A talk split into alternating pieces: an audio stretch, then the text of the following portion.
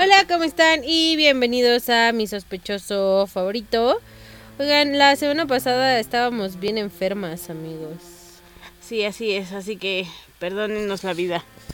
Estábamos muy, muy enfermas y en nuestra defensa voy a decir que fuimos a un concierto y no soportamos porque ya estamos muy viejas. Sí, somos ancianas. Entonces, pues no hubo el cierre de nuestro especial de música asesina de noviembre. Pero esta semana, pues aquí está. ¡Holi! Nos vamos a ir de regreso en el tiempo hasta 1966 para conocer la historia que hizo que un premio Nobel de la literatura decidiera escribir sobre él una canción.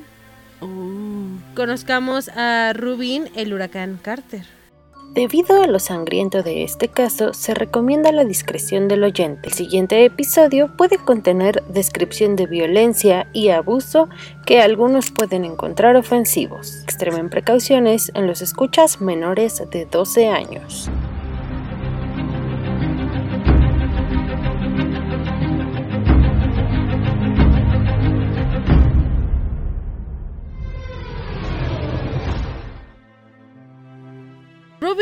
Huracán Carter, obviamente no se llamó, no estaba legalmente huracán en su en sus documentos.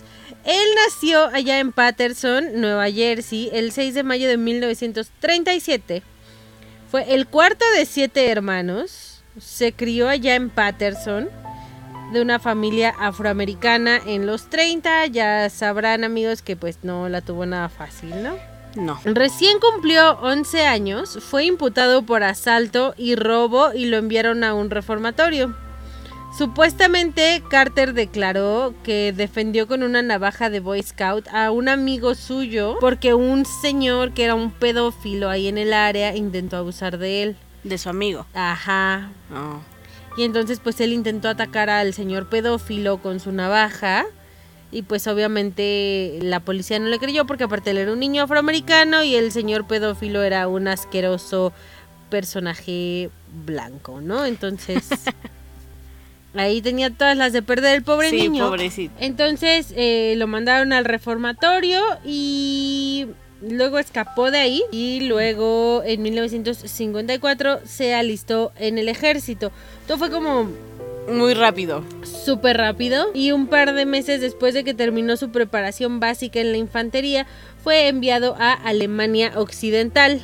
Ok. En los años 50 pues en teoría ya no había guerra como tal, pero pues lo mandaron. Ok, le dijeron, tú te vas hasta allá. Ajá, así como Elvis que también lo mandaron a Alemania Occidental. Sí. Estando ya en Alemania Occidental comenzó a tomar clases y empezó a tomar clases de el método Dale Carnegie, que es un método de aprendizaje medio raro. ¿Por qué? Pues no sé cómo explicártelo, la verdad. Está como ¿Confuso? no, o sea, es como como un pedo así como de programación neurolingüística porque él él consideraba que era posible cambiar el comportamiento de los demás al cambiar nuestra actitud hacia ellos. Ok. Entonces como que te entrenan de una forma, digamos, como que programan tu cerebro, Ok. ¿no? Entonces, esto a él le ayudó hasta cierto punto porque él tenía un problema de tartamudeo. Ah, ya. Pero, y entonces esto como con lo de la actitud y tal, a él le ayudó y superó su tartamudeo gracias a este método. Ok. También durante este periodo se convirtió al Islam Ok. Y durante un tiempo también cambió su nombre. No encontré un documento legal que me mostrara qué nombre usó, por cuánto tiempo y demás. Solo que te dicen que lo cambió. Solo cambió su nombre y para año de 1956 se dio de baja en el ejército después de haber cumplido 21 meses de su contrato de alistamiento de 3 años. Ok. Ajá. Entonces regresó a su ciudad natal allá en Patterson con la intención de convertirse en boxeador profesional. Le reprogramaron totalmente el cerebro. Apenas un mes después de su salida del ejército, él fue arrestado por haber huido del reformatorio. Ajá. Entonces cuando regresó a Patterson, lo condenaron a nueve meses de prisión por haber huido del reformatorio, los cuales cumplió cinco, solamente cumplió cinco meses en la prisión de Annandale. Pero como ya era adulto, pues tampoco lo podían pues retener por un delito que cometió cuando era niño. Entonces nada más como que tenía que terminar su sentencia así. Siendo aún menor. Ajá. Ok. Como que antes podías hacer cosas bien, digamos, consideradas para adulto antes de ser adulto. ¿No? Pues es que todavía puedes hacer todas las cosas consideradas para adulto antes de ser adulto. La cosa es que allá en Estados Unidos pueden decidir juzgarte como adulto o como niño.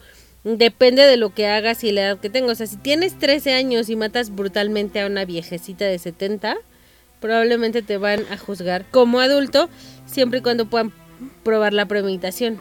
Aunque tengas 13, te van a mandar a cumplir tu sentencia a una prisión federal. Ok. Ajá. Entonces, pues tiene mucho que ver eso.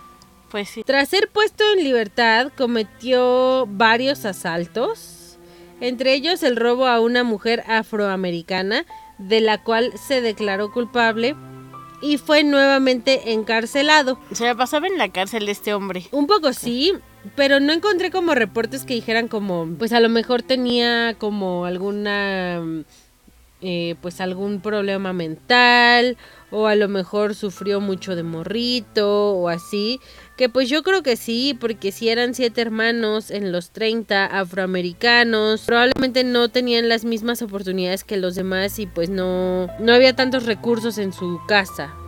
Pues sí, eso sí. Pero aún así creo que le gustaba mucho irse a la cárcel. Sí, era como, como, Como su hobby. pasión. Como de, ay, como que ya no he pasado por ahí. Vamos a ver qué está pasando. Llevo mucho tiempo libre y se asalta un banco. Entonces, eh, se declaró culpable de este asalto a esta mujer afroamericana y fue encarcelado hasta septiembre de 1961 en la prisión de máxima seguridad estatal en East Jersey. Luego, saliendo de la prisión, prácticamente ya era una superestrella del boxeo por alguna razón. Ok. O sea, yo de box no sé nada. Mm, ni yo. Entonces, eh, la verdad no sé qué tanto se necesite para ser boxeador profesional. Lo que sí sé es que se preparan por un chorro de años Sí. y que entrenan durísimo, eso sí. Y el boxeo en peso medio desde 1961 hasta 1966. Ok. Rubin Huracán Carter era un valor a la alza en el boxeo en la categoría de los pesos semipesados. Era considerado por todo el mundo el principal aspirante al título mundial. Entonces es bastante bueno. Dicen que era bueno. La verdad es que, insisto, yo de box no sé. Mm, No, ni idea, yo tampoco. Lo he visto, sí. Le entiendo, no. Entonces no tengo idea de qué es lo que está pasando.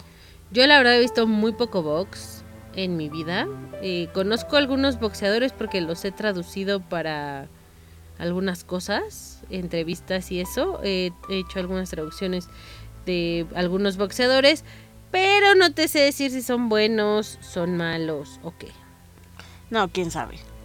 Aunque nunca se coronó como campeón del mundo, Carter tuvo un registro de 27-12-1 con 19 knockouts y según mi investigación, eso es muy bueno.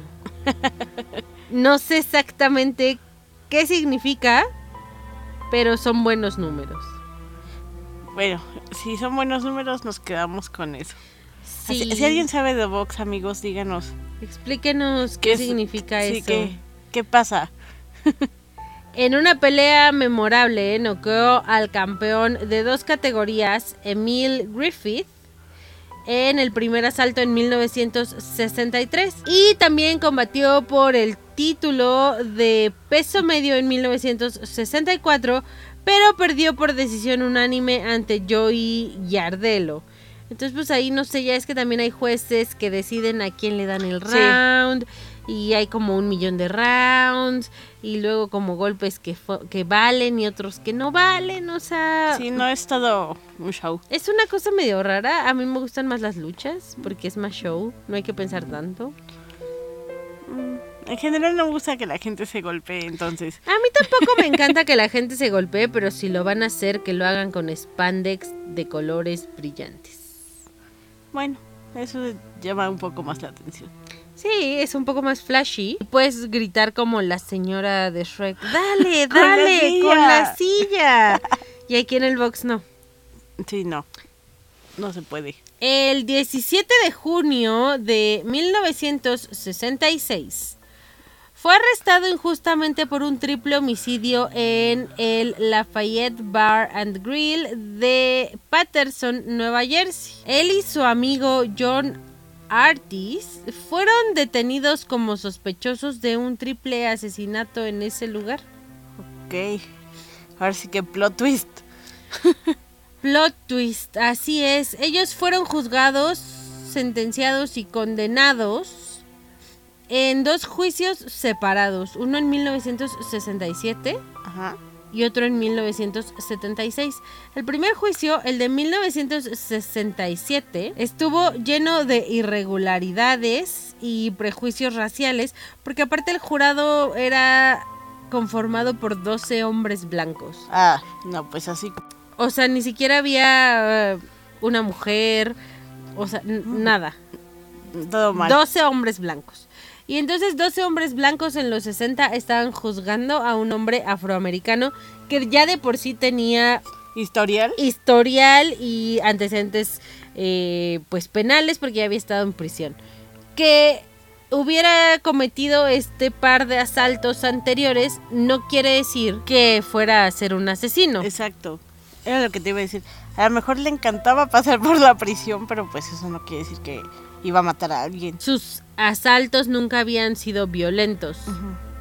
Entonces, pues, ¿por qué de la nada iba a empezar a matar gente, no? Que, o sea, que sí pasa. Sí, sí pasa. Entonces, el huracán y su amigo fueron condenados a tres cadenas perpetuas porque fue un triple asesinato. Entonces les dieron una cadena perpetua por, Por cada, cada- persona que murió. Eh, este, este caso se manejó realmente con un perfil muy muy bajo, hay muy poca información al respecto, para que pues no saliera a la luz y pues no se dieran a conocer todas las irregularidades y todo el prejuicio y toda eh, pues ahora sí que la connotación racial que tenía en particular este caso. Pero eh, en 1975 el premio Nobel de la literatura Bob Dylan Ok. Escribió una canción llamada Hurricane. La incluyó en su álbum llamado Desire del mismo año, del 75.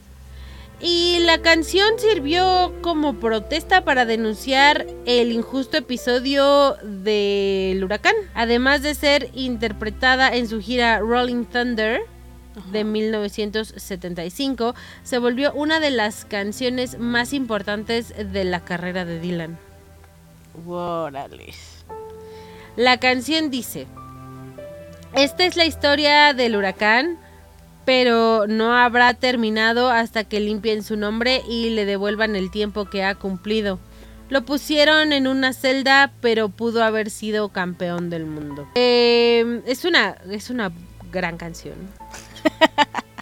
Yo soy muy fan de Bob Dylan.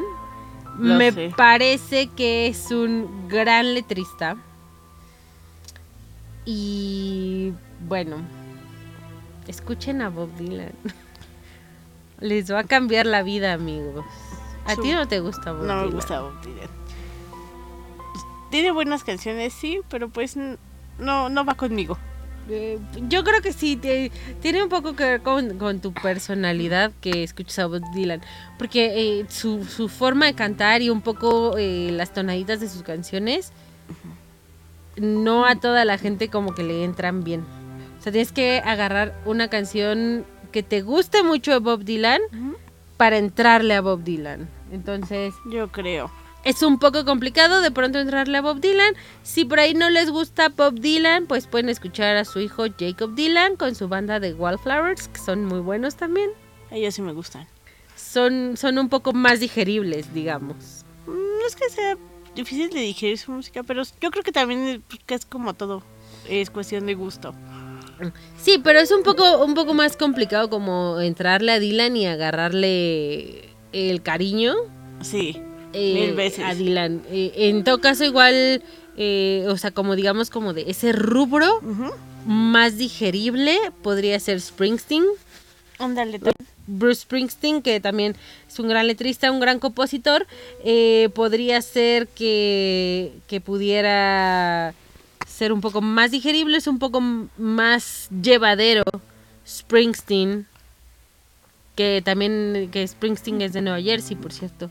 Eh, es un poco más digerible, digamos que va como sobre la línea del estilo de Dylan. Sí, un poco. ¿No? Entonces, bueno, esa es la recomendación musical de la semana.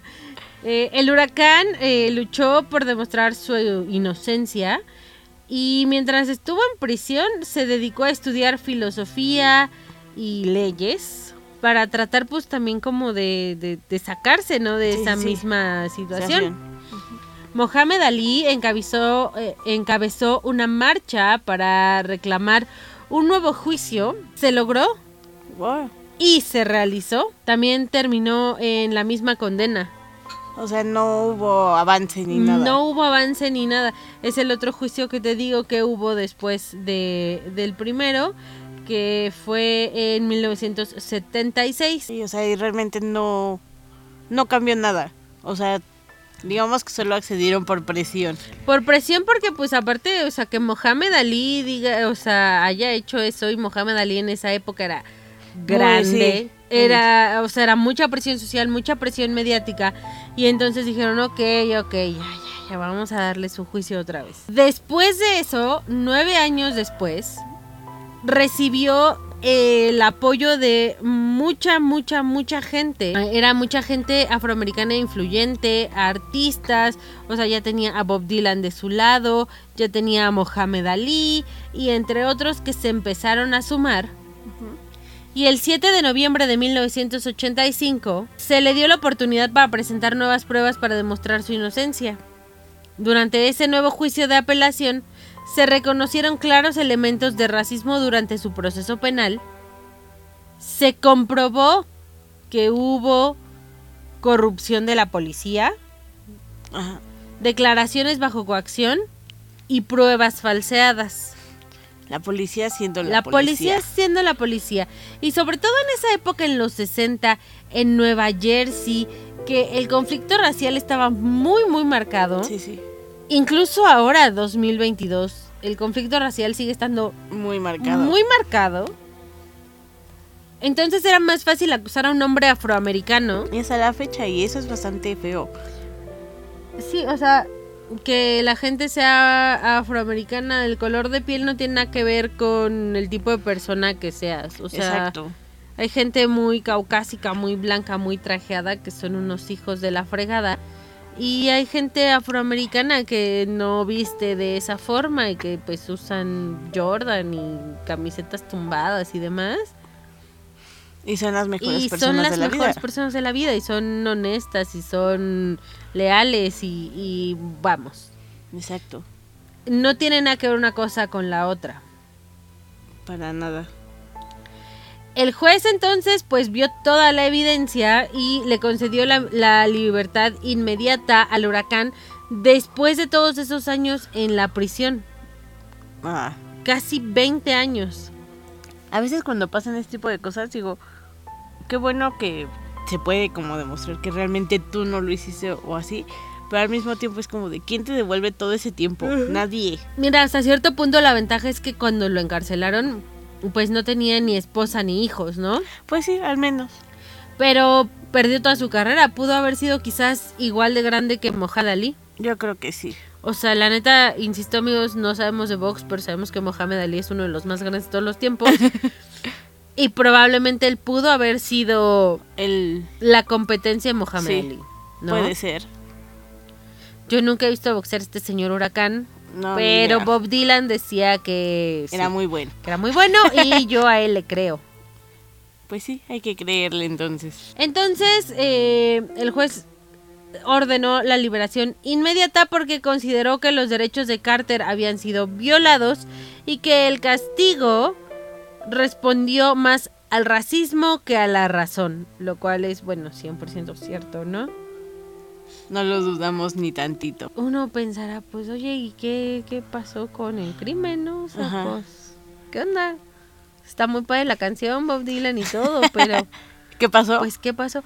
Y en teoría eh, lo que pasó fue esto. Eh, entraron dos hombres afroamericanos a este bar, Lafayette Bar and Grill, y comenzaron a disparar. Pum, pum, pum, pum, pum, pum, pum, pum. Mataron a tres personas Se fueron. y se fueron. Y llegaron al huracán y a su amigo porque ellos habían estado ahí esa noche, pero no estuvieron en el momento del tiroteo y unos ladronzuelos, digamos ahí como del barrio y demás, fueron los que apuntaron el dedo Hacia ellos. hacia ellos y entonces la policía les creyó. Entonces, eh, pues ese delito como tal quedó sin resolver. O sea, nada más lo culparon a él y a su amigo, nada más porque sí, digamos, porque estaban ahí, pero realmente nunca se pusieron a investigar más. O sea, todavía de que se aclaró el, el asunto y vieron que no fueron ellos, o sea, ni siquiera tuvieron como decir, bueno, vamos a ver quién fue. Ajá. La policía siendo la, La policía siendo la policía. Y bueno, mientras él estuvo encarcelado en 1974, publicó desde la cárcel una autobiografía llamada The Sixteen Round, o sea, el decimosexto asalto. Y entonces esta, eh, esta autobiografía fue la que inspiró a Dylan a escribir Esa la canción. Incluso Dylan lo visitó en prisión. Órale. Y pues habló con él y lo conoció y todo. Y le quedó completamente claro que era inocente, ¿no? Porque Dylan fue así como, ok, bueno, pues leyó la autobiografía y dijo, pues está... Pues obviamente él siempre va a decir que es inocente, ¿no? Ajá. Entonces fue a prisión, lo visitó, habló con él, le quedó 100% claro que él era inocente. Que dijo, güey, no. Este vato es chido, este vato no se No lo hizo. no- exactamente. Entonces, pues se agarró y dijo, ¿sabes qué? Esto no está bien. Y escribió la canción que, insisto, sirvió como su señal de protesta. Incluso es una de las canciones más representativas de Dylan que siempre aparece en todos sus compilados. Pero bueno, bueno, al menos sirvió de algo que hiciera la canción. Porque imagínate que él que lo hizo como en forma de protesta no, no se le hubiera dado como la atención que se le dio. Eso hubiera estado bastante feo. Aparte de él también eh, empezó a, a- a organizar conciertos benéficos en donde obviamente pues él tocaba y otros amigos artistas suyos tocaban y obviamente eh, el main focus y, y cerrar el concierto y demás era Dylan. En 1979 la historia fue tan hasta cierto punto mediática entre la gente afroamericana. Que llegó hasta Canadá y una pequeña, pues una adolescente afroamericana allá en Canadá empezó a organizar un grupo de canadienses, pero no solo ciudadanos, digamos, normales de a pie, sino abogados afroamericanos bastante influyentes, personalidades del espectáculo, gente influyente en la sociedad y empezaron a organizar marchas y campañas a favor de su liberación desde. Canadá. Una niña de- tenía 17, 18 años, era una niña. Sí, está bastante chiquita. Y esto también fue lo que empezó a ayudar para que en el 85 el huracán fuera liberado. Órale. Y todo esto está padrísimo y está fabuloso que alguien como Bob Dylan haya escrito una canción sobre él, que alguien como Mohamed Ali haya volteado a ver su caso, que alguien como esta chica incluso en otro país Haya dicho, haya dicho esto no está bien, lo voy a empezar a ayudar, voy a ver qué puedo hacer, voy a hacer mi parte. Pero al final del día eh, nadie le devuelve el tiempo. nadie le devuelve el tiempo, uno, y dos, el caso sigue sin resolver. Exacto. O sea, nadie se puso a ver. ¿Qué, ¿Qué pasó? pasó? ¿Por qué pasó? ¿Quién lo hizo? ¿Qué fue un ajuste de cuentas? Exacto. Nadie te dice qué fue exactamente lo que pasó. Y tras dejar la cárcel, eh, el huracán Carter se mudó a Toronto para vivir con la comuna de canadienses que habían hecho posible su liberación. En 1999, un cineasta canadiense, eh, Norman Jewson, dirigió el largometraje llamado The Hurricane, protagonizado por Denzel Washington, Denzel es el huracán. Ah, ok. Obviamente sobre la historia de Carter y posteriormente el boxeador se convirtió en un activista a favor de la liberación de presos que como él habían sido condenados por crímenes que no habían cometido y particularmente minorías, no latinos, asiáticos, afroamericanos que suelen ser un poco más marginados Sí. y pueden ser un poco más vulnerables y más propensos a que este tipo de cosas sucedan. Pues qué padre, qué padre que a pesar de todo lo que le pasó, digamos, esté haciendo algo bueno y por ayudar a alguien que esté en su situación, en la misma situación que él. Que él estuvo y que nadie le, ayu- le pudo ayudar como tal, ¿no? Exacto. Eh, durante muchos años fue el director ejecutivo de la Asociación en Defensa de los Injustamente Condenados en Toronto y finalmente creó su propia organización Inocencia Internacional. En 2011, al mismo tiempo de que fue diagnosticado con cáncer terminal de próstata, Carter escribió otra autobiografía llamada A of the Hurricane, My Path from Darkness to Freedom. Se llama En el ojo del huracán, mi camino de la oscuridad hacia la libertad. Suena muy profundo. Muy profundo. eh, la verdad es que yo no he leído la primer biografía. He leído muchas cosas que ha dicho Dylan, he escuchado la canción. Sé poco, la verdad, sobre esta persona, sobre el boxeo en general. Pero sí creo que em, si Bob Dylan no hubiera escrito una canción sobre él, No hubiera pasado. probablemente este señor hubiera muerto en prisión. Yo creo que sí. Yo creo que es lo más probable. Rubin Hurricane Carter falleció el domingo 20 de abril de 2014 a la edad de 76 años en Toronto, Canadá, debido a su cáncer de próstata que ya le habían diagnosticado y él estuvo luchando contra él durante dos años. Se sometió a tratamientos, algunas cirugías, pero su cuerpo pues terminó sucumbiendo ante la enfermedad. Y como te decía, Bob Dylan eh, yo creo que es una de las mentes más brillantes que ha tenido esta generación. Eh, podrá gustarte o no su música, pero no solamente es como un impacto musical, es un es un instituto cultural en sí mismo Bob Dylan, ¿no? O sea, la manera en la que agarró el folk y lo hizo suyo y lo hizo de pronto mainstream y la canción de protesta, porque casi todas sus canciones tienen algo que ver con alguna cosa social, Ujú.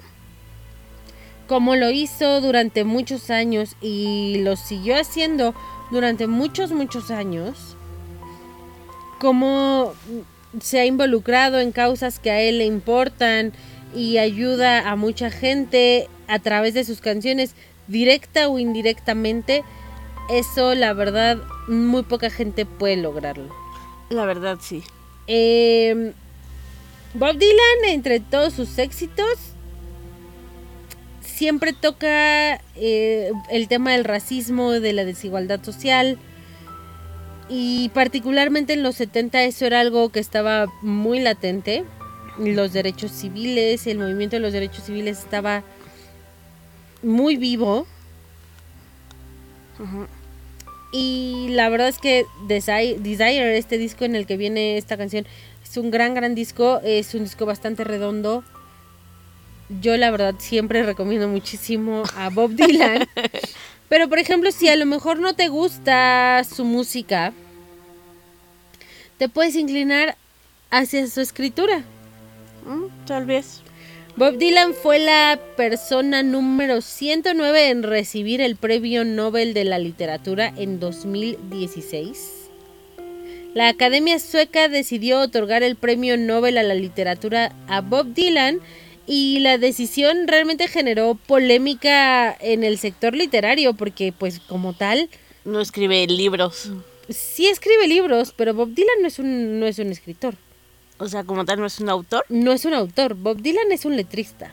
O sea, él escribe lo que... Escribe canciones. Pero pues ahora sí que como tal le quitas la música a la canción y ¿qué es la canción? Un poema. ¿No? Pues sí. Algunas. Sí, no, no, obviamente no todas.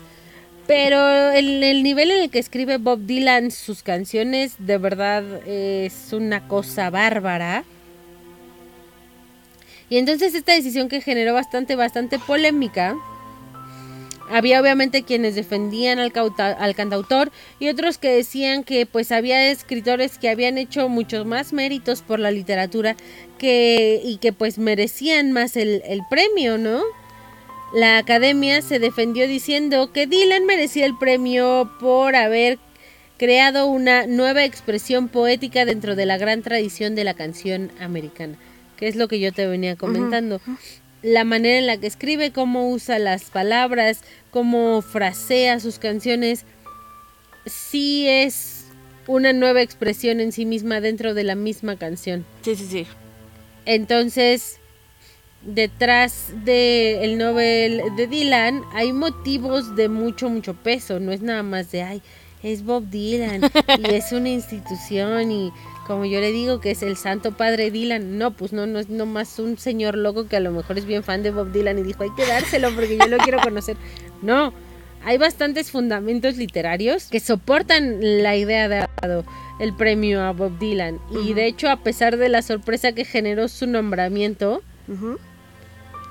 el cantautor pues ya se había mencionado, de hecho por- eh, yo creo que unos tres o cuatro años antes ya estaba muy fuerte un rumor de que le iban a dar un eh, premio Nobel a la literatura. De hecho, algo muy chistoso, cuando él recibe el premio y anuncian a los ganadores, Bob Dylan no tenía idea porque Bob Dylan no tiene un teléfono celular. Entonces todo el mundo trataba de comunicarse con él y el tipo, o sea, en el Oblivion él no sabía nada y todo el mundo celebrando su, Su Nobel. premio Nobel. Y recuerdo perfecto que un par de amigos eh, me estuvieron escribiendo y mandando mensajes llamándome porque Bob Dylan había recibido un premio Nobel a la literatura y ya sentía yo que lo había recibido porque todo el mundo como, ¡eh! Bob Dylan recibió el premio, no sé qué. Y yo ya yendo a Suecia a recibirlo con Bob Dylan, ya me sentía yo parte de- del premio. Pero bueno, pues sí, eh, como tal, él no es un autor, como tal, él no es un escritor. Pero eh, la manera en la que escribe sus canciones y la manera en la que frasea, la manera en la que, que pues estructura sus escrituras fue lo que le hizo merecedor a este premio Nobel de la literatura y esta canción Hurricane realmente eh, sí es una canción de protesta pero también es una canción eh, yo creo que de esperanza de él de tratar de ayudar hasta cierto punto a una persona que él sabía que era inocente a poder recuperar la libertad que pues no tenía que haber perdido en ningún momento. Pues sí lo ayudó. Pues Y bastante. Si no, la historia sería otra. Te digo que seguramente eh, el huracán hubiera muerto en prisión si Bob Dylan no hubiera escrito esa canción. Yo creo que sí. Entonces, eh, pues, como te dije, hay bastante eh, poca información eh, sobre este caso. Y pues es todo lo que tengo para ti.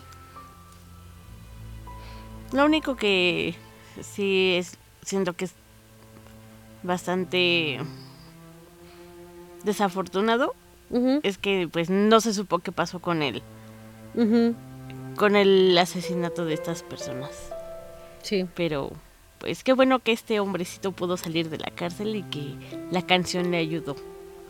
La verdad, sí, es una gran, gran canción, amigos. Escúchenla. Escuchen a Bob Dylan, en serio. Escúchenlo. Les va a cambiar la vida. A eso tal vez no sé, pero escúchenlo.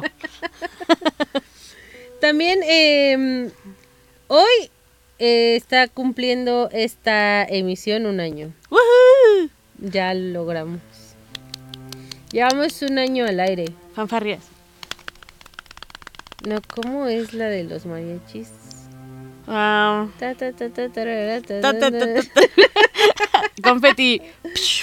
Eh, muchas gracias de verdad por acompañarnos durante todo este año.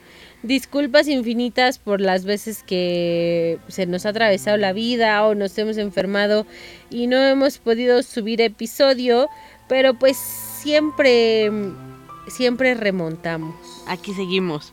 como edecanes, de pie pero muertas por dentro. Sí, así. Muchas gracias por escuchar esta emisión de mi sospechoso favorito. Recuerden que fotografías se encontrarán en nuestro Instagram y en nuestro Facebook. Nos encuentran como mi sospechoso favorito. Síganos. También no se olviden de darle seguir y o suscribir en donde quiera que nos escuchen. Y recuerden que tenemos una cita aquí el próximo jueves. Hasta la próxima. Bye.